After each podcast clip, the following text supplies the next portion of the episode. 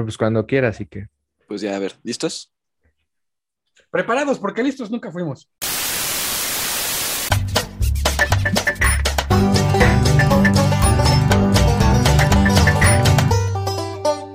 Otro pendejo podcast.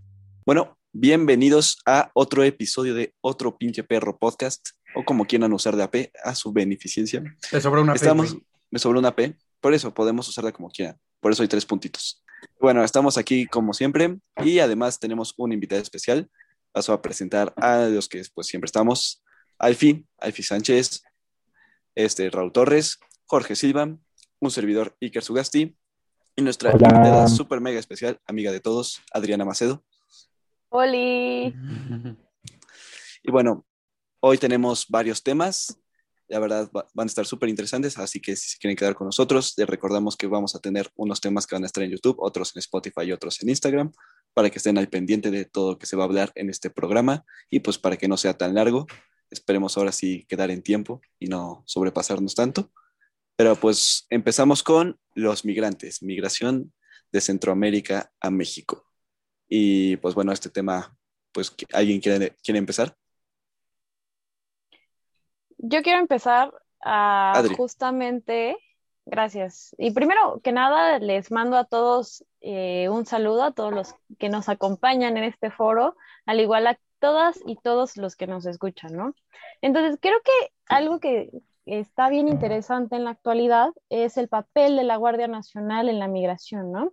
Entonces, creo que algo que me gustaría primero que nada y que quede bien establecido es qué onda con la Guardia Nacional, ¿no?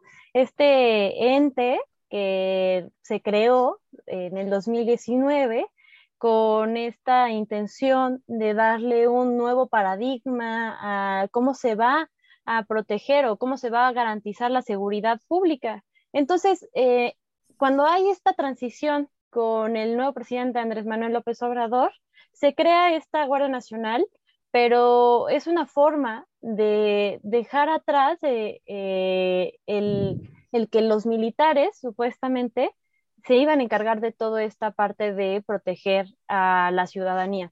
Entonces, eh, la Guardia Nacional en sí es una institución policial de carácter civil, supuestamente, disciplinar y profesional al servicio de la federación, ¿no? Y pues como ya lo dije, se va a encargar de garantizar la seguridad pública. ¿Y esto qué, qué tiene que ver eh, precisamente con la migración? ¿no? Entonces, eh, la seguridad pública tiene mucho que ver eh, en temas de migración, más que nada por la migración irregular, que es lo que más preocupa a todos los países, en este caso Estados Unidos, México, Centroamérica, los países de Centroamérica, eh, y pues finalmente esta migración irregular es la asociada a muchos problemas y riesgos de seguridad eh, dentro de México y pues en consecuencia de Estados Unidos, ¿no?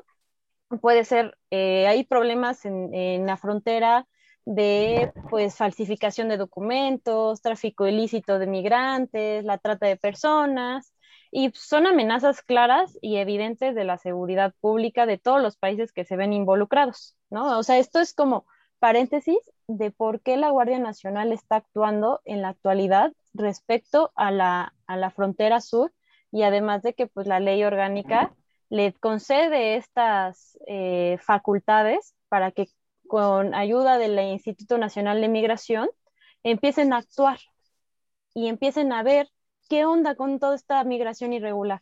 Sí, digo, creo que tocas el tema de los temas principales, la Guardia Nacional, que se supone que debe hacer, que, que debió haber sido y que es realmente, pues se creó como para desmilitarizar al país, porque pues el ejército no podía estar en las calles y bla, bla, bla, y pues terminó siendo lo mismo con otro nombre y otros uniformes.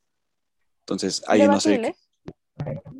No, y además que, o sea, complementando sobre todo este que toca el tema de seguridad pública, complementando un poco también estas eh, como origen de la Guardia Nacional, hay que recordar que se dio en un contexto de mucha tensión política entre México y Estados Unidos. Acuérdense y la amenaza que incluso el presidente Trump hizo, ¿no? El de o me refuerzas la frontera o te pongo aranceles. Entonces, también hay que comprender que estas instituciones pues se generan no solamente por una cuestión de coyuntura interna de seguridad pública, sino también por presiones internacionales, ¿no? Y de hecho, la Guardia Nacional, o sea, como lo dice AMLO precisamente eh, en la creación de esta misma, es que la Guardia Nacional va a tener que tomar un papel protagonista en la nueva política migratoria del gobierno de México. Y es por eso que pues empieza, o sea, tiene que hacer un montón de cosas para que pues funja de contención y Claro. que pues igualmente ahí ahorita en el transcurso del debate vamos a seguir platicando respecto a eso, ¿no? Sí, claro, digo, creo que sí es muy debatible el papel de la Guardia Nacional, qué tan legítimo es que está ahí incluso. Muchos han dicho que pues está ahí, pues más que por órdenes de Obrador, que por órdenes de Estados Unidos. O sea, al final estamos haciendo el trabajo sucio a Estados Unidos. Sí. Está el tema de también, no solo los migrantes que vienen de Centroamérica, sino de los que Estados Unidos expulsa de su país vía aviones a ciudades cercanas a Guatemala. Y pues que ya el ejército mexicano, bueno, la Guardia Nacional, se encarga de, de sacar. Ahí, ahí sabes cuál es el tema. Yo creo que nadie cuestiona el si la Guardia Nacional debe o no accionar. El problema es cómo acciona. Que no es un tema de la Guardia Nacional exclusivamente, realmente es Es, es ese término que a mí me encanta usar de tradición histórica. Históricamente en México hemos tratado pésimamente al migrante. No importa, no, importa el gobierno, no importa el cuerpo armado que lo haga o el cuerpo de seguridad que lo haga, siempre los hemos tratado pues como si no tuvieran derechos humanos, básicamente, ¿no? Entonces, yo creo que ese es el tema realmente. Ahorita se volvió muy escandaloso el tema de, los trancazos que hubo en, la frontera sur con la Guardia Nacional, pues porque es, pues porque es AMLO, ¿no? Pero vamos a ser honestos, realmente ha ocurrido siempre, no está, no, no está ocurriendo nada que no hayamos... No es novedad. Exactamente, o sea, no es nada nuevo. Que sea, que sea orden de, de- de Palacio Nacional, mm, no creo. O sea, el, el tem- el tema es... El tema es realmente eso, o sea, no- jamás, cre- no, no creo que haya realmente una intención auténtica de maltrato al migrante, ni de este, ni de, ni de cualquier otro gobierno. El tema realmente es que ya el hecho de controlar la migración, no hemos descubierto el cómo, ni hemos descubierto cómo controlar los cuerpos de seguridad que se encargan de eso. Jamás lo hemos, no, jamás lo hemos sabido cómo, ni sabemos cómo se hace. Y no, antes de, de- Adriana, pues el cómo, pues creo que es muy factor, y sí, es algo que se ha hecho desde siempre, pero el problema también es ahora el discurso que usa Obrador, ¿no? No, se detiene a los migrantes para protegerlos, o es por su bien, casi, casi, y ya no se hace lo que se hace antes, y pues vemos que es igual o peor, o sea. Entonces, Adri, Yo difiero, bueno, algo que también retomo de Raúl es precisamente no hemos descubierto el cómo, ni aquí en México, ni en Estados Unidos, ni en Europa, ni en Asia. No sabemos cómo, cómo debemos de actuar. Desde años tenemos esa misma incógnita que sí, vamos a tratar de actuar con derechos humanos, conforme a la ley, pero a veces son personas, son personas que a veces en, en ese territorio ¿no? Eh, es complicadísimo de poder actuar, en donde los ánimos son bastante calurosos, por decirlo así, y es bastante complejo a- apegarse a un, a un programa, a un plan, ¿no? Entonces, ahí, por ejemplo, no coincido del todo, Iker, porque en otros asuntos, por ejemplo, se le ha criticado tanto al Ejército Nacional desde el 2006 y nunca se siguió ninguna recomendación. Y por ejemplo, el año pasado, sí, CNDH emitió una recomendación de la Guardia Nacional respecto a esto mismo de lo con la caravana eh, migrante y se van a emitir otras más y precisamente la Secretaría de Seguridad Pública que es eh, de entre comillas encargada de la Guardia Nacional ha respondido y ha y está en vías de cumplimiento de estas recomendaciones en materia de derechos humanos. No es que se esté diciendo, estamos tratando, se está intentando hacer lo posible dentro de, dentro de, de este esquema de trabajo, se está haciendo lo que, pues, poco a poco eh, se puede. O sea, no es como de la, eh, la, noche a la mañana vamos a decir, ya todo es perfecto, ya todos sabemos tratar con, a los migrantes, ya eh, los cuerpos de la, Guardia, de la Guardia Nacional ya están totalmente capacitados en materia de derechos humanos. No, pues se les tiene que actualizar, se les tiene que eh, educar y eso es lo que se ha hecho durante este transcurso de tiempo. Yo, yo, yo quisiera ahondar un poquito, primero que nada, lo, lo, primero, primerito que dijo Adriana, que fue, estas personas son irregulares. Y ahondar muchísimo irregular. en esta parte, ah, me, o sea, estas personas migran de forma irregular. ¿Y por qué digo esto? Porque las personas no son ilegales. Las personas no pueden ser ilegales. Decir que las personas son ilegales atenta contra su dignidad humana. Y eso es algo que nos tiene que quedar súper claro. Las personas no son ilegales, entran a los países de forma irregular, pero no son ilegales. Eso es muy importante. O sea, no, no, no te estoy contradiciendo, o sea, solamente es sí. ahondar un poco. Sí, no, no, es que yo dije migración irregular, no dije que ellos fueran irregulares. no, pero Ahora, sí, es importante aclarar ese, ese, clase de vocabulario como para que cambia la percepción que, tenemos.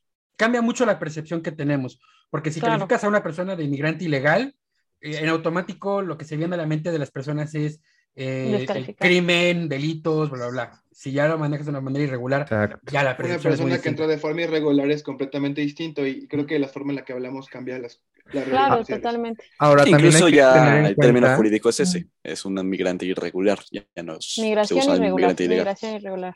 Bueno, y, ahora, ahondando un poco más en lo que estaba hablando Raúl, esto de la tradición histórica de que hemos tratado mal a los migrantes, me viene a la mente un caso eh, que sonó mucho hace algunos años, en 2015 más o menos, que fue el caso de unos indígenas mexicanos, setzales creo que eran, de Chiapas, que les dijeron que eran guatemaltecos y se los llevaron a un centro de ah. detención migratoria. Estuvieron ahí como una semana, les presentaron papeles, aún sin ser su obligación presentar papeles, les obligan, o sea, los obligaron a presentar papeles y dijeron, no, es que tus papeles son falsos, no, no te creo, tú no eres, tú no eres mexicano. Y ya después en 2019 hubo otro caso parecido que llegó a la Corte, a la Suprema Corte, que fue un amparo en revisión, creo que fue el, déjenme checar, 275 de 2019, que básicamente lo que decía es, la ley de migración, la ley nacional de migración es anticonstitucional, sí o no, porque la forma en la que establecen cómo se puede dar la revisión es discriminatoria en sí misma. Entonces no es necesariamente que la Guardia Nacional esté haciendo más de trabajo, que sí lo está haciendo, sino que nuestras instituciones nacionales lo están haciendo mal desde el principio, desde una visión clasista, racista, discriminatoria de lo que es la migración. y mira, ahora que mencionas nos habla de un problema sumamente estructural y que está mal todo el sistema.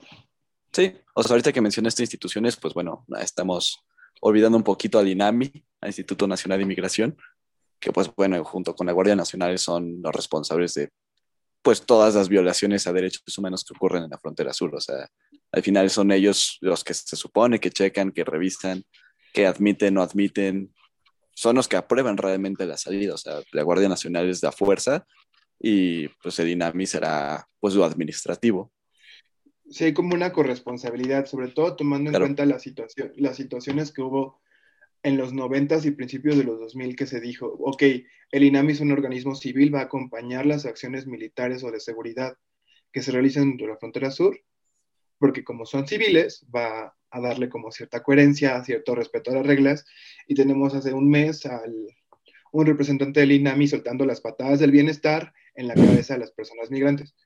Sí. Y no fue, no fue un militar, o sea, los videos no te muestran al militar, te muestran al, bueno, el Guardia Nacional, que no es militar, perdón, mando civil. Mando civil. al representante del INAMI con su camisita blanca que dice ahí en INAMI y su banderita de México en el, de hecho, el brazo. de hecho, hay videos de ambos. Hay videos de Guardia Nacional dando toleta de bienestar y hay, y hay videos de instituciones de migración dando las patadas del bienestar. justo, y ¿sabes qué respalda esto también? Eh, no sé si sepan que existe el Sistema Nacional de Alerta de Violación a los Derechos Humanos, que hace una lista de los principales organismos de, la administración pública que tienen más denuncias de casos de violación de derechos humanos. De hecho, la Guardia Nacional se encuentra en el sexto lugar por detrás de instituciones como el IMSS, el ISTE, el Instituto Nacional de Migración, eh, el órgano de readaptación social, ¿no? Entonces, eh, esto también dice algo muy importante de la sistematización en toda la administración pública de violación a derechos humanos eh, que hay dentro del país. Eh, asimismo, y, solamente igual, para complementar un poco, yo creo que habría que ver que mucha de, la, de, esta, de este flujo, el 91% de las personas que son puestas con, la, con la autoridad migratoria vienen de Centroamérica. Y de hecho, las personas que vienen de Haití, son 77 veces más los casos por toda la crisis que hay en Haití. Entonces, realmente no son migrantes económicos, son migrantes que huyen de, la delincuencia, que huyen de los desastres naturales y sobre todo de la violencia política. Entonces, hay que ver que, esta, que este flujo es mucho más complejo de lo que nos lo quieren pintar a veces, ¿no? Sí. Y sabes, a veces también creo que, eh, y estoy de acuerdo con ustedes, estamos fallando, el gobierno federal está fallando en esta, eh, en esta procuración de seguridad para ambas partes. Eh, entonces, aquí es donde se debe de reevaluar qué estamos haciendo, qué está haciendo bien y qué está haciendo mal la Guardia Nacional, porque si bien se puede ser parte del gobierno, pero también se necesita ser crítico de este mismo, ¿no? Entonces, y no vamos a pintar que todo es bonito, no todo está perfecto. Entonces, acá lo que, y de hecho eh, se ha procedido con, en este caso de, de, este personal del Instituto Nacional de Migración, eh, es eh, que se va a denunciar a esta persona, se está buscando que haya consecuencias jurídicas que se denuncie, inclusive responsabilidades administrativas y responsabilidad penal de este servidor público. Entonces, aquí igual no podríamos, o sea, por un, un elemento de, del Instituto Nacional eh, de Migración y la Guardia Nacional, no podemos generalizar y decir todos los elementos de la Guardia Nacional, todos los Institutos Nacional de Migración son malos, los están actuando mal, sino pues también hay que eh, reevaluar como esta situación y no tratar de decir generalizar. Entonces... Es que ahí, ahí difiero contigo, finalmente las instituciones son instituciones, no es fulanito lo hizo Claro. bien, fulanito lo hizo mal, fulanito lo hizo bien. O sea, la Guardia Nacio- Nacional como institución está fallando, el INAMI como institución está fallando, el gobierno de México como pues, gobierno pues está fallando en muchísimas cosas. O sea, sí habrá cosas que se puedan celebrar, pero hay otras cosas que, pues, sabes, que no podemos, a lo mejor como no podemos decir que la Guardia Nacional es un asco por este tipo que da patadas de bienestar, tampoco podemos decir que eso máximo por los güeyes que lo No, hagan no, bien. no, y no estoy diciendo que sea lo máximo. O sea, No, pero no, no, no, pero podemos hacer ese reduccionismo de decir, es muy mala. O sea, se está actuando, se está tratando de trabajar con la Guardia Nacional, que ha sido complejo, es aparte de que es un, eh, estamos ante un panorama bastante complejo, presiones del norte, presiones del sur. O sea, a veces se entiende que, pues, no es lo más, no se está haciendo lo, o se está procurando, mejor dicho, Es que procurar es ser mejor, de- no. no, Es que- claro, yo sé, yo estoy consciente, pero no podríamos decir que la Guardia Nacional es de lo peor ni nada por el estilo, sino que se está en vías de trabajo, que es un elemento, que es un elemento de nueva creación y que está empezando a llevar a cabo sus funciones. También no podríamos eh, satini- eh, Satanizar. Satanizar. satanizar, a la Guardia Nacional. Saniticen todo. Saniticen todo eso. También, pero no podemos satiniz- satanizar, perdón. O sea, entonces creo que en lugar de, de, de llevar, de condenarla, creo que deberíamos aquí replantear y, y analizar qué podría sí hacerse y qué no podría hacer, o sea, que limitar todo este, este análisis para ver qué se puede construir. Sa- ¿Sabes cuál es? Yo, yo creo cuál es el tema real, que no, no entendemos realmente el fenómeno de la migración y no lo queremos entender. Jamás hemos querido entenderlo realmente, porque lo último que nos interesa realmente son los migrantes. Lo que nos interesa es hacer el trabajo sucio, sucio a Estados Unidos. Esa es la verdadera prioridad de este gobierno y de los anteriores, de todos. No nos interesa realmente, eh, no le interesa realmente al gobierno eh, replantear la, la concepción que se tiene de la migración, eh, no es su prioridad. Y de hecho también nosotros, vamos a ser francos, nosotros como sociedad en general, tampoco nos interesa demasiado, porque nos encanta quejarnos de cómo tratan de los migrantes en Estados Unidos, pero muchas veces las voces no se hacen escuchar cuando le ocurre esto a los migrantes centroamericanos. La- y esa es la realidad. Inclusive, Sí, muchas veces, exacto, O inclu- sea, inclusive yo he escuchado... por México que cruzar la frontera. Sí, no, no, inclusive yo he escuchado a, a mucha gente de calle, de a pie, lo- estos mismos argumentos eh, tipo del, nos roban nuestro trabajo. O sea, sí lo he escuchado. Esa es la realidad. La Eh, xenofobia. Exacto, yo, yo dudo mucho realmente de que haya una, un, una verdadera, enf- un verdadero enfoque de cualquier gobierno, de cualquier país, en realmente replantearse qué onda con la migración. Sí, yo creo que, como tú dices, no hemos querido entender de la migración, pero solo cuando nos conviene. La entendemos cuando es el mexicano el que está siendo oprimido en Estados Unidos, cuando son mexicanos los que están en jaulas en Estados Unidos, los que pues les disparan, nos maltratan los agentes aduanales de Estados Unidos. ahí sí es muy, no, los pinches gringos, que no sé qué. Eh, pero pues volteas a tu patio trasero, ahí a, bueno, patio trasero sonó muy feo, me disculpo, ahí a la frontera sur. Y dices como, ah, es que ahí no, pues esos son otros, ¿no? O sea, eso no pasa. Pues cuando pasó la caravana migrante, pues los 4000, pues pusieron en el grito en el cielo cómo los van a dejar pasar, que no sé qué. Y digo, y al final pues fue muy complejo porque los iban a dejar pasar, pero pues también quisieron pasar a golpes, entonces pues hubo golpes. Entonces, nos encanta escuchar frijolero, pero no entendemos la letra. Es que mira, yo, yo, lo, yo lo he dicho desde la administración de Trump. Trump dejó algo muy claro y, siento que fue una perspectiva regional de Norteamérica. ¿De qué lado del muro quieres estar? ¿No? Y creo que México tomó una elección a la hora de instrumentar todo esto en la frontera sur, porque la frontera sur era muy porosa. O sea, yo tuve la oportunidad de estar en frontera sur en Cancillería y la frontera sur era muy porosa. Iker también. Y, y, no me puedes dejar mentir.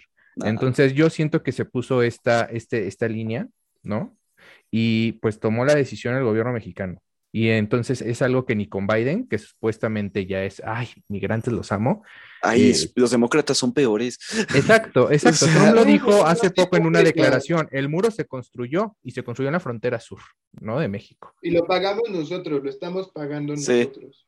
Y es ese discurso hipócrita que hemos manejado históricamente, finalmente. Y, es cierto, eh, queremos ver por una parte pobre mexicano en el norte, pero en el sur nos desentendemos. Entonces creo que también es algo que esa cultura eh, de contra el migrante, de xenofóbica, es tan arraigada a la, o sea, la cultura del mexicano.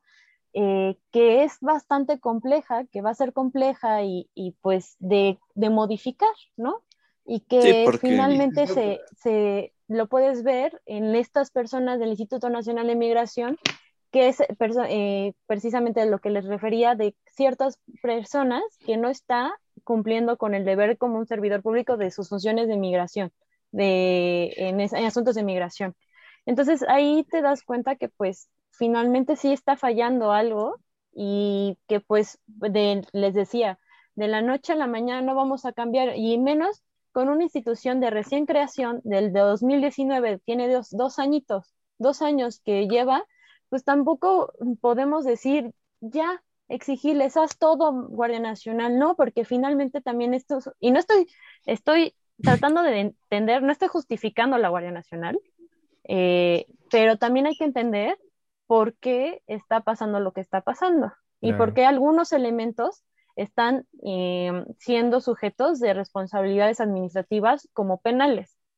O sea, no puedo decir, la Guardia Nacional es horrible, pero pues sí hay que entender que ciertos elementos todavía están eh, en proceso de eh, precisamente de, de pues velar por la seguridad pública, que todavía no lo entendemos, que ni siquiera nosotros mismos podemos entender la diferencia entre seguridad pública y seguridad nacional, y por eso mezclamos la Guardia Nacional con elementos civiles y militares, pero eso es otro tema, ¿no?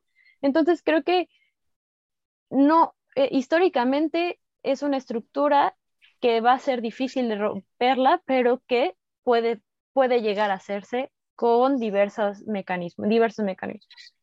Yo ahí sí estoy como muy en contra de lo que dices, Adri. Estás diciéndonos que no podemos ser tan duros con una institución de reciente creación.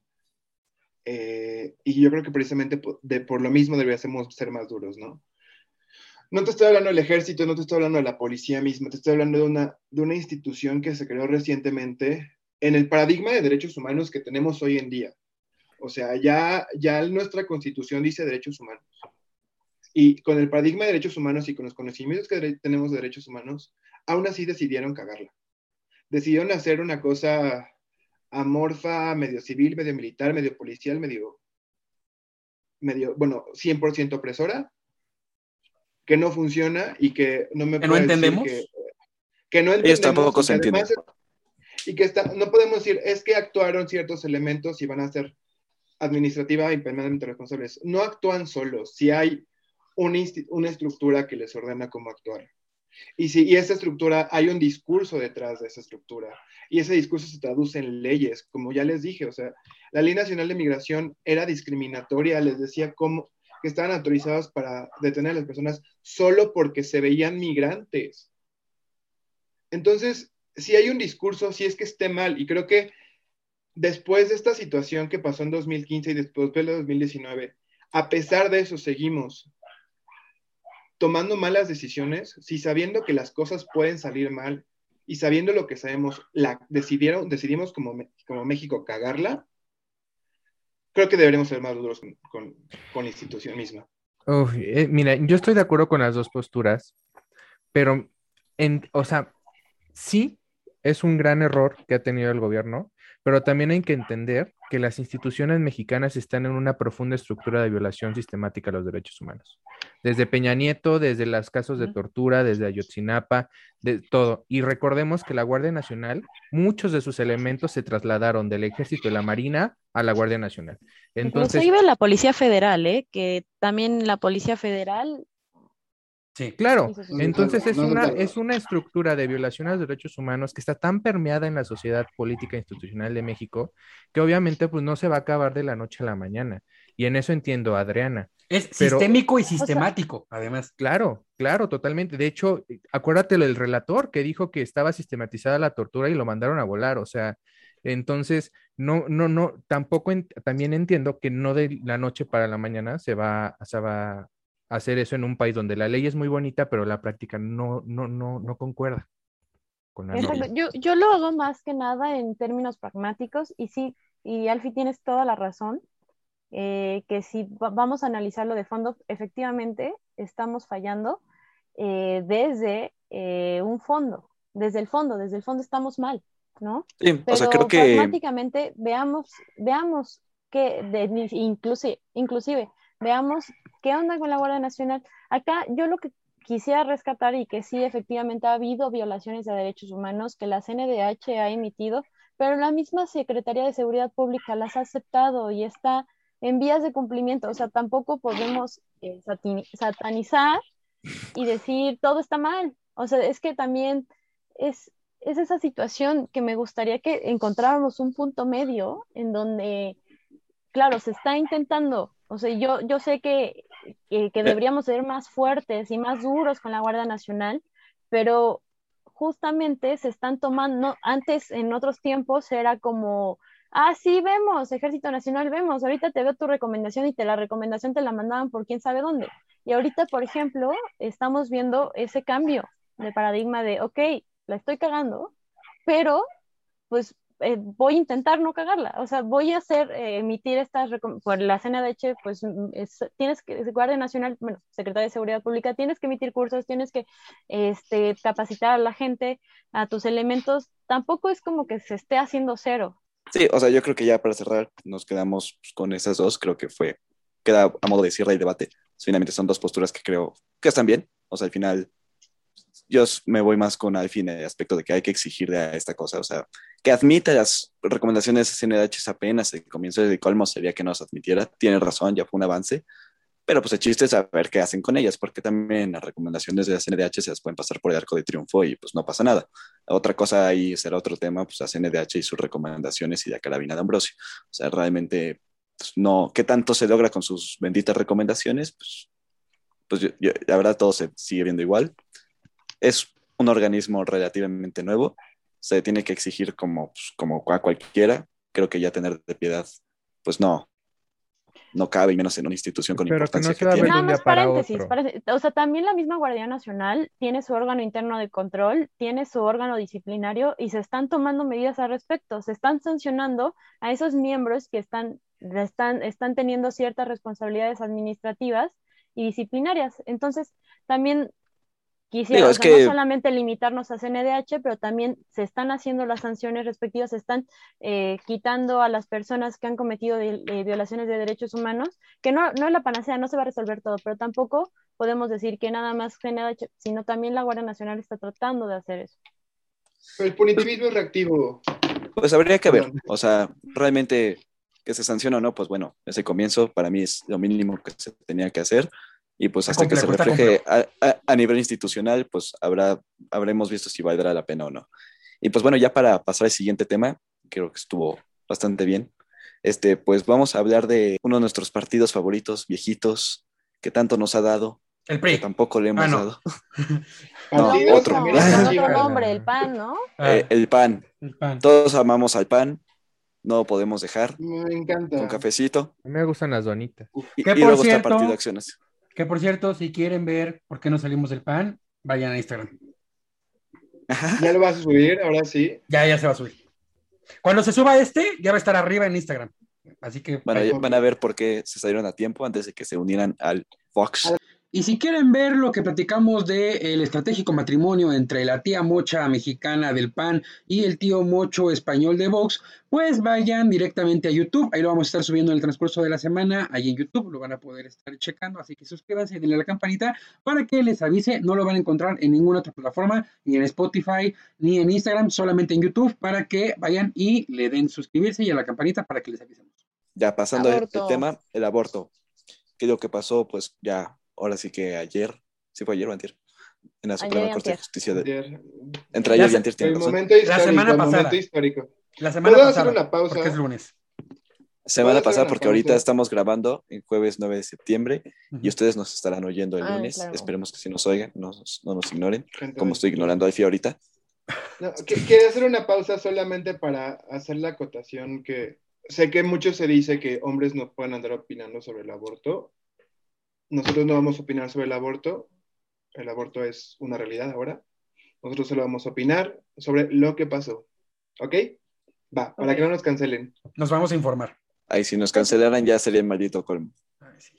Precisamente, eso es importante que hacer la distinción. O sea, a veces, eh, si no tienes útero, no tienes opinión, porque finalmente es el cuerpo. Pero también es importante, eh, pues, escuchar las diversas opiniones. Sí, porque eh, ahorita realmente no vamos a debatir si está bien que abortar o que no. ocurrió. Sí, no, lo O que sea- pasó. O sea, qué, qué alcances tiene, qué, pues, el contexto político, jurídico, etc, etc, etc. Y para opinar está Adri. No, bueno, yo quiero nada más empezar. eh, creo que es un, es un tema bastante importante y que se ha luchado por años, por años, décadas, para el reconocimiento del, este de, bueno, de la libertad sobre nuestros cuerpos y nuestras cuerpas. Entonces, eh, creo que hay algo que me gustaría primero empezar para poner en contexto a todas las personas que nos escuchan, y es que eh, primero la Corte eh, lo que hizo ahorita con la reforma al, al poder judicial y demás, ahora la Corte ya pasó de las tesis que se emitían jurisprudencias, ahora ya son precedentes, ¿no? Entonces, los precedentes eh, ahora tienen que ser respaldados por la mayoría de los miembros de la Suprema Corte para que ya sean criterio para todos, ¿no? Para todos los órganos jurisdiccionales y que ya sea como el mismo nivel y en la misma fuerza que una jurisprudencia estos precedentes.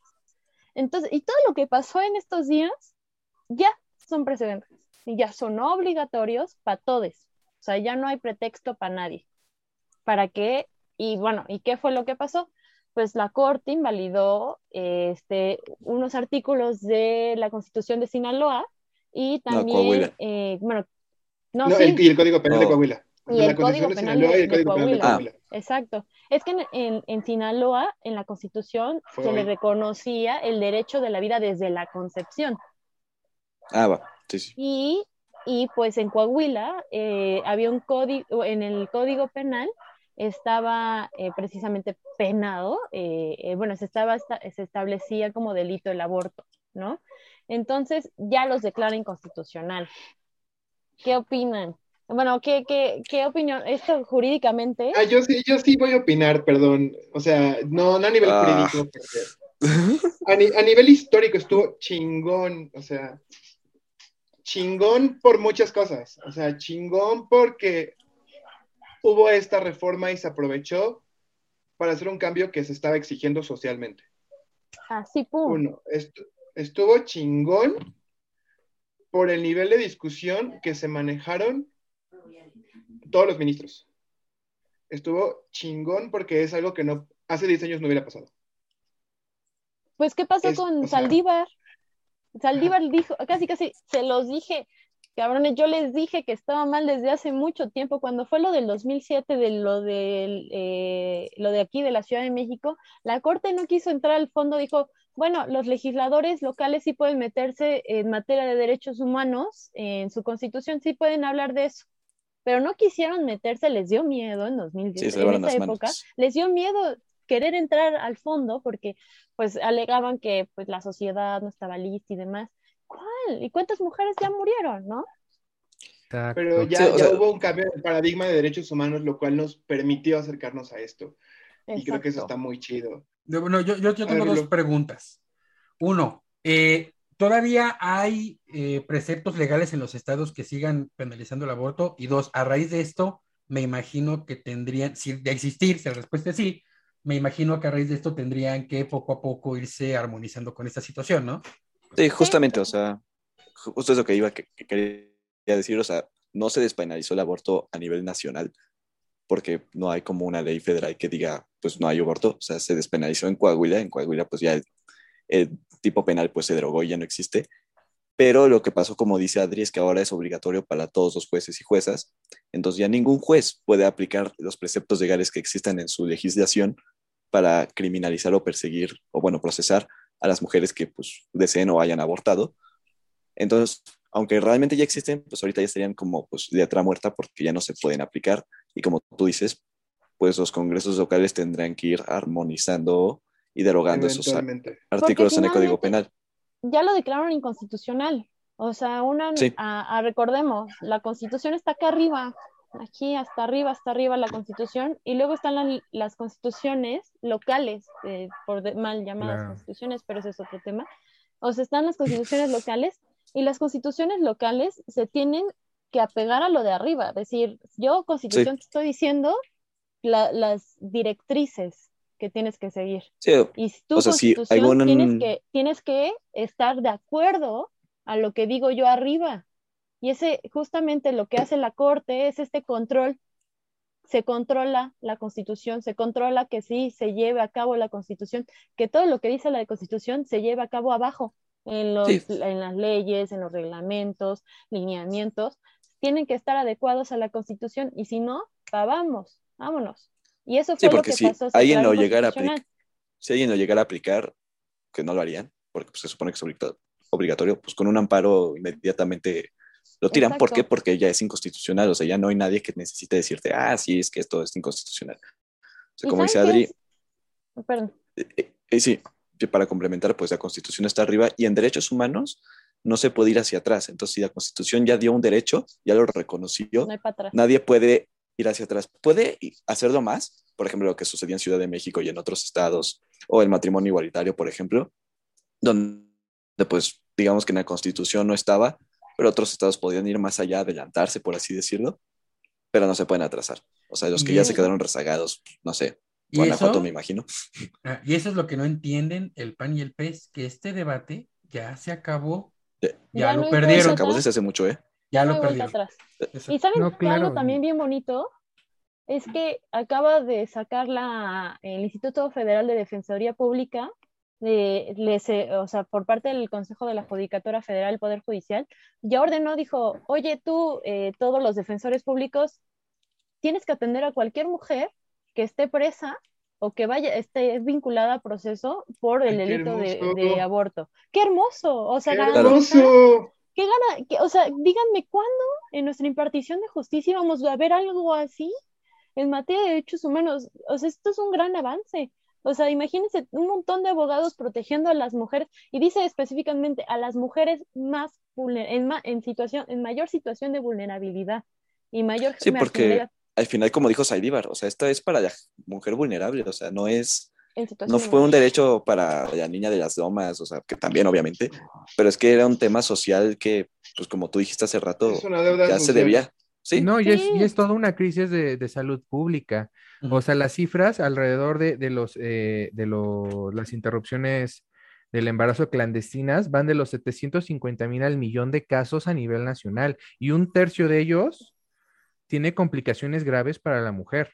Entonces, estamos hablando de, un- de una crisis también que, que, que lleva a esto, sanitaria. Y, y es muy bonito. Bueno, sí, Adri. Nada más rápido, o sea, como complementando también los datos de, del- de- de Jorge, es que como cada año aproximadamente bueno, cuando es un aborto ilegal, mueren alrededor de 47 mil mujeres a causa de abortos inseguros en el mundo. En, en, México, el aborto inseguro es la cuarta causa de muerte materna. Y tres de cada cuatro abortos se realizan de manera insegura y cada año 760 mil mujeres latinoamericanas deben, eh, deben recibir tratamientos por complicaciones de sus abortos. Díganme si no es necesario. Y es un, un problema de, de, de, salud pública. Ahí eso, o sea, si queríamos, o sea, criminalizarlo, es darle la espalda y precisamente a las mujeres más en, que se encuentran en mayor situación de vulnerabilidad, en mayor situación de marginalidad, marginalidad Sí, que estuviera prohibido y criminalizado no evitaba que pasara. O sea, no era como, ah, es que es delito, bueno, no lo voy a hacer.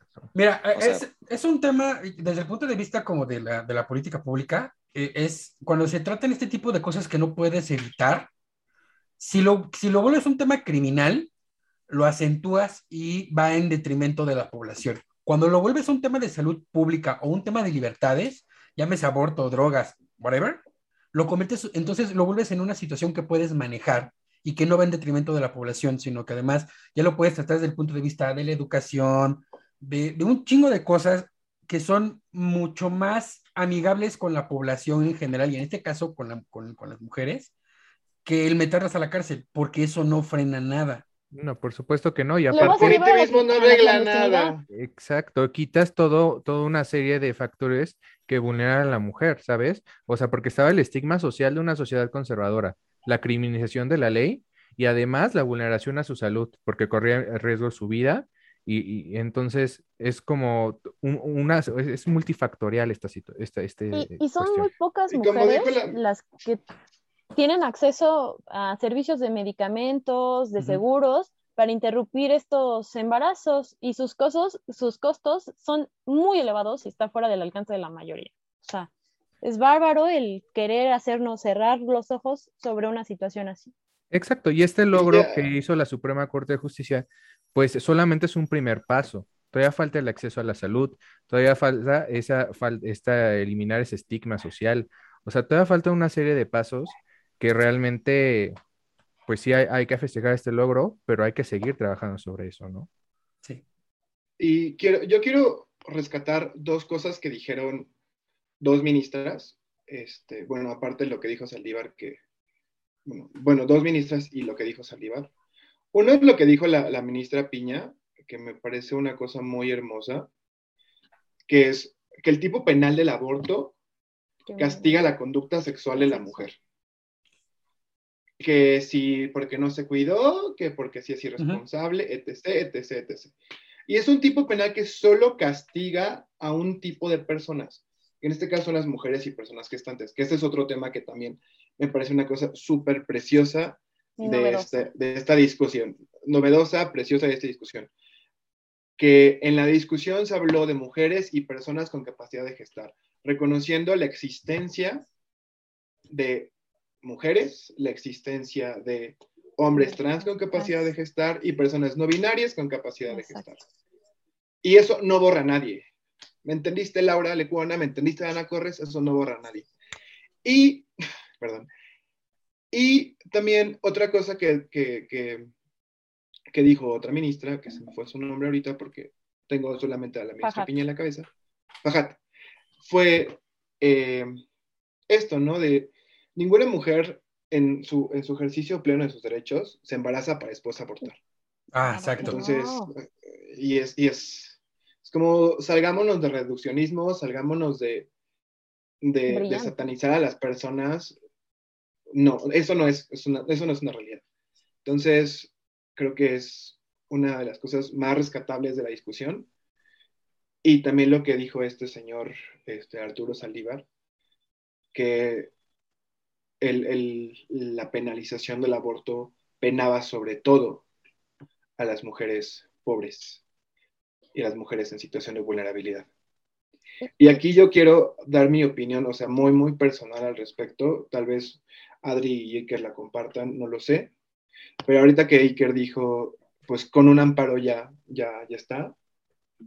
Pues la verdad es que sí, con un amparo ya está, pero, pero no está, porque la figura del amparo es una figura que aunque parece accesible y es accesible para todos los ciudadanos, en realidad solo es accesible para quienes pueden pagar un abogado. Y si estas mujeres están presas por abortar, porque probablemente lo hicieron, o sea, están en una situación de vulnerabilidad, también no, no, no atiende mucho a esta necesidad. ¿Lo celebro? Sí, sí, lo celebro, está, está chingón, sí, sí, está chingón. La desigualdad sigue ahí. la, la, desigualdad sigue ahí, debemos, debemos pensar al amparo. O sea, y precisamente tienes toda la razón, Alfie. Eh, un amparo es también bastante complejo de llevar a cabo. Se cobran miles, miles de pesos por un amparo, pero algo que ya, ya, lo, está, ya lo había mencionado es justamente sobre el Instituto Federal de la Defensoría Pública y que, como se anunció, el ministro Saldívar propuso que todos los defensores del Instituto Federal de Defensoría Pública van a representar a las mujeres y a las personas gestantes que, están, que estén siendo procesadas, que hayan sido sentenciadas o pretendan ser imputadas por delito del aborto, y particularmente a las más vulnerables y más marginadas del país. Y de hecho, eh, pues esta, sé que no es suficiente, a pesar de que eh, se cuenta con representación en los 32 estados eh, de la República este instituto y que pues hay más de mil defensoras y defensores, pero a veces quizá no será suficiente. ¿No? Entonces, ahí, pues, creo que es un gran avance dentro de lo que cabe, pero va a ser complejo. Y lo importante es ahora reformar, exigir a los legisladores que modifiquen eso. Sí, bueno, aparte, y no, solo modificarlo, con esto. sino, como dice Alfie, o sea, es el principio, y ahora pues, se tiene que garantizar ese derecho, y bueno, y aparte, pues reparar daños, ¿no? O sea, finalmente, de ser ya un delito inconstitucional, pues bueno, entra la retroactividad en favor de la persona y entonces, pues es sacar a estas mujeres de la cárcel, a pues eliminar procesos y bueno, y aparte, pues ya no solo decir, bueno, ya no es, por ejemplo, en Coahuila en específico, ¿no? Donde ya de plano el Código Penal no existe, pues ya es en plano, pues, ¿sabes qué? Poner clínicas y que sea, y que sea accesible el derecho, porque nada te sirve que, como en Oaxaca, cuando lo despenalizaron, ¿no? Que no tienen ni hospitales, pero ya tienen su derecho. O sea, finalmente garantizar es un, derecho es mucho. O sea, es mucho más que penar o no penar, ¿no? Claro, y es, o sea, lo de la corte está muy bonito y todo, pero pues, de nada va a servir si el Estado como tal no se mueve y empieza a garantizar ese derecho. Bueno, solamente para decir justamente eso, que como es un problema multifactorial, eh, eh, justamente también otro tema es el acceso a la salud y descentralizar el acceso a la salud en México. Porque, o sea, hay una cifra que, dice eh, de junio de este año, que dice que 72 mil mujeres de todo el país han viajado a la Ciudad de México para poder acceder a estos procedimientos de forma segura. Eso.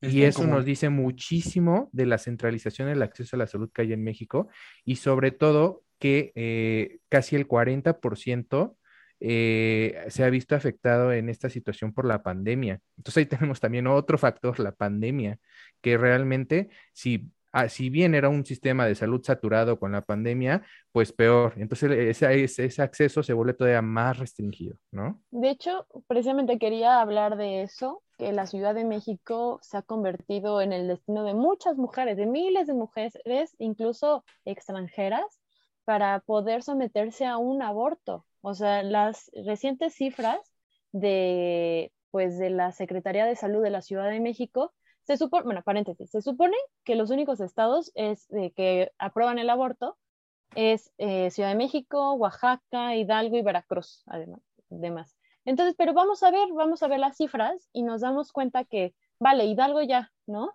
Pero en el año, o sea, todavía eh, haciendo, en, en las gráficas y demás, 60, de 2019, 115 mujeres también se vinieron a la Ciudad de México a abortar, o mujeres y personas gestantes, y 69 en 2020, a pesar de que ya en Hidalgo se supone que ya está despenalizado. En Oaxaca, en estos últimos dos años, 26 y 10 mujeres se vinieron a, personas gestantes vinieron a abortar. Eh, por ejemplo, también que decía Veracruz, son 54 y 34 mujeres en estos últimos dos años que vienen eh, a abortar. Y entonces ahí vemos que, pues, ¿por qué no en sus respectivos estados están garantizando este acceso a la salud? O sea, eh, ¿qué pasa? Están saturando, saturando, esto, este, las clínicas del ILE de, de, la Ciudad de México y pues el problema es que no muchas mujeres pueden venir hasta la Ciudad de México a practicarse un aborto. Sí, y mira, desde ahí es ridículo de tipo penal, ¿no? O sea, poder venir a ir a un estado a hacer algo que es ilegal en el tuyo y regresar al tuyo y no pasa nada. O sea, es como si viajaras a Querétaro a matar a alguien y regresaras aquí, pues bueno, ahí no pasó nada, ¿verdad? Suena muy fea tu, tu analogía, pero sí. No, o sea, es que, o sea, un dedito, pues debería ser un dedito en dos partes, ¿no? Claro. O sea, y él creo que decían mucho los movimientos, ¿no? Es como las ricas se van a la Ciudad de México, las pobres nos morimos. Sí. Sí, sí pasa. Sí. Y por sí, no, y la rica, aunque no fuera legal, pues iba a una clínica de todas formas y, le practicaban un aborto, ya pagaba una lana y ya. Desde el 2007 a la actualidad, eh, solamente 62 personas extranjeras han abortado en la Ciudad de México. 62. Que quizá se considera una cifra baja, pero vamos a pensar, estábamos hablando del tema migratorio. ¿Cuántas mujeres no son violadas? Mujeres y niñas no son violadas. ¿Cuántas mujeres no son eh, obligadas a abortar o tienen un aborto? O sea, ¿qué pasó también con las mujeres migrantes, no? Que es un tema que también deberíamos de irlo, ir a empezar a tocarlo, porque quizá estas personas extranjeras tenían el privilegio de llegar a la Ciudad de México, pero ¿cuántas mujeres eh, que son migrantes o niñas migrantes en su travesía pasan por algo así y tienen que o se arriesgan a un aborto clandestino y muchas mueren.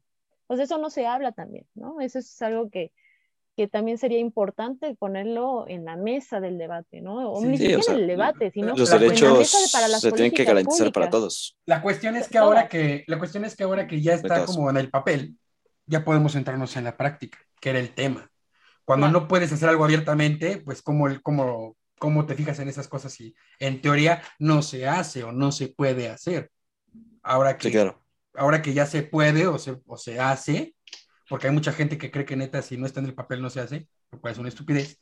Ahora que ya está en ese plano, ya, ya se puede centrar uno en, la práctica. Oigan, solamente ahorita que, que, Jorge se puso a hablar de la centralización de los servicios médicos, también, y que Adri tocó el tema de la Defensoría de Oficio, es muy importante reconocer, y creo que eso da tela para un capítulo solo, que hablemos de la centralización de los defensores de oficio y de los servicios jurídicos de los defensores de oficio. De la centralización en Y eso se traduce, eso se traduce en cargas de trabajo impresionantes que por sí ya tienen en la Ciudad de México, pero en otros estados es el doble y en Oaxaca son 50 veces más. Y eso también se traduce en las tasas de éxito, de éxito o de ganar los casos de los defensores de oficio. En Oaxaca pierden más del 90% de los casos los defensores de oficio. ¿Por qué? Por las cargas de trabajo. Claro. Entonces, creo que es algo que también tenemos que repensar. Sí, o sea, creo que justamente podemos usar esto como cierre. O sea, finalmente la centralización se hizo un gran paso con la Suprema Corte. Habrá que ver que pues en todos los estados se empiece a garantizar este derecho, que los congresos locales pues sí empiecen a derogar los tipos penales y que pues a partir de eso no solo ponerlo en papelito, pues que empiece pues a moverse el IMSS, las clínicas, el ISTE, este, pues, incluso la salud privada. O sea, finalmente es el primer paso que se debió haber dado hace mucho, finalmente se dio. Y pues bueno, a seguir pendientes de pues cómo, que no solo se quede en un discurso bonito de los ministros y que realmente se empiece a aplicar y pues con eso el estigma social, ¿no? Creo que es importante decir que estar a favor de la despenalización del aborto no equivale a estar a favor del aborto ni promoverlo. O sea, estar a favor de la despenalización del aborto es plan o sea, plantear que la prohibición afecta a las mujeres que no pueden resolver de otra manera un embarazo no deseado, que afecta su salud, que pone en riesgo su vida o que afecta su proyecto de vida. Así. se, llama, se llama derecho, no obligación. Exacto. o sea, olvidemos nada más el, eh, el, el, panorama religioso, moral. Acuérdate, el derecho es otra cosa, es derecho laico, nada que ver con tus estigmas, ni tu pensamiento, tu, ni tu libertad religiosa, nada que ver. Es esto. Es, el derecho a decidir. Exacto, libertad de decidir sobre mi cuerpo. ¿No quieres? No, te estoy no estamos obligando a nadie ni nadie a hacer esto. ni nadie va a abortar por deporte. Exacto. O sea, nada más es eso que creo que es importante y que también agradecer a las mujeres, a la toma de, de conciencia de todas las mujeres como grupo colectivo, como colectivo humano, en el que pues hemos visto, hemos sido históricamente eh, desfavorecidas, discriminadas por el patriarcado, pero gracias a esta toma de conciencia de todas nosotras es que estamos empezando y estamos planteando esta revolución en donde vamos a cambiar paradigmas, vamos a cambiar y vamos a hacer una gran transformación por nosotras. Entonces, nada más es un gran reconocimiento a todas las mujeres que hemos estado en, pie de lucha de este, de este, en este caso del tema del aborto y que creo que esto va para largo, vamos para la lucha para seguir reconociendo nuestros derechos como mujeres y con perspectiva de género, cada uno de los derechos que ya están reconocidos. Y ya nada más era eso, amigos. Qué bonito, ¿cierto? Pues sí, finalmente es, la lucha sigue, desgraciadamente, pero... Y exigir a las legisladoras y los legisladores que hagan su chamba. Exactamente. Porque cuesta vidas, desgraciadamente. Muchas vidas. Pasando a nuestro último tema, que no va a estar ni en Spotify ni en, ni en YouTube, va a estar en Instagram, si no me equivoco. No, va a estar en Spotify, nada más. Ah, nada más en Spotify. en ningún otro lugar, exclusivo. El de la edición es el rulo. Si quieren que lo subamos a YouTube, páguenos. Exacto. Y pues sí, si quieren ver lo que platicamos con respecto a la sentencia que recibió Riggs por la agresión en los campos, pues eh, recuerden, vayan a Spotify, nos encuentran como otro P, puntos suspensivos podcast, otro P podcast, pues eh, ahí vayan, síganos y en el transcurso de la semana podrán escuchar todo lo que platicamos. Muchísimas gracias por acompañarnos en nuestras múltiples plataformas, nuestros múltiples temas. Espero los hayan disfrutado. Y como, bueno, esto va a estar yo creo que en el completo. Algunos temas no estuvieron en esta parte, están en Spotify, están en YouTube o están en Instagram. Ahora sí que vayan a seguirnos a las tres. Estamos como OPP, otro P Podcast. Y pues ahí nos pueden encontrar a, nosotros. De todas formas, en el marquito, en las orillas aparecen nuestras redes, Spotify, nuestro todo. Todo el tiempo estuvo ahí para que nos sigan. Así es. Así que pues gracias por escucharnos. Estamos atentos a sus comentarios, sugerencias, quejas. Todo es bien recibido. Y pues bueno, para finalizar, cada quien pues de sus redes sociales. Yo estoy como Iker Sugasti, así en Twitter y en Facebook o y en, y en Instagram. Este, yo estoy como Alfimar en todas mis redes, Facebook, Twitter, Instagram, Alfiemar93, perdón, Alfiemar93. Pues, Rulo. A mí me encuentran en todos lados como arroba no mames un polaco, arroba no mames un polaco, polaco con K. Recuerden seguirme en Instagram, TikTok, eh, Twitter, todo. Sí, estoy en TikTok.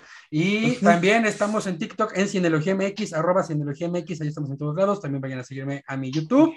Ahí hablo de cine y se la van a pasar muy chido. Igual que... Es que ya es de la chaviza. George.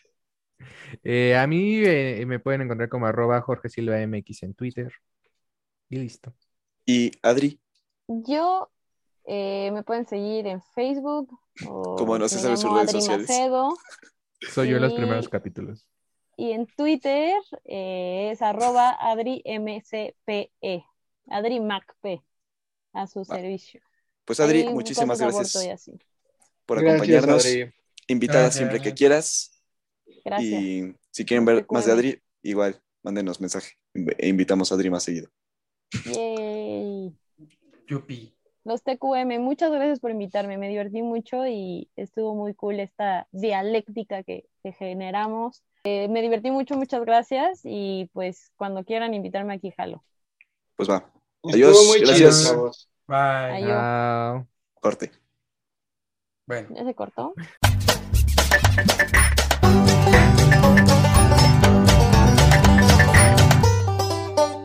Otro pendejo podcast. Ahí traemos invitada y andamos muy bien portados, ¿no? Pero no estuviera y estaríamos mentando madres todos. Tengas a tu madre, just in case. A su padre.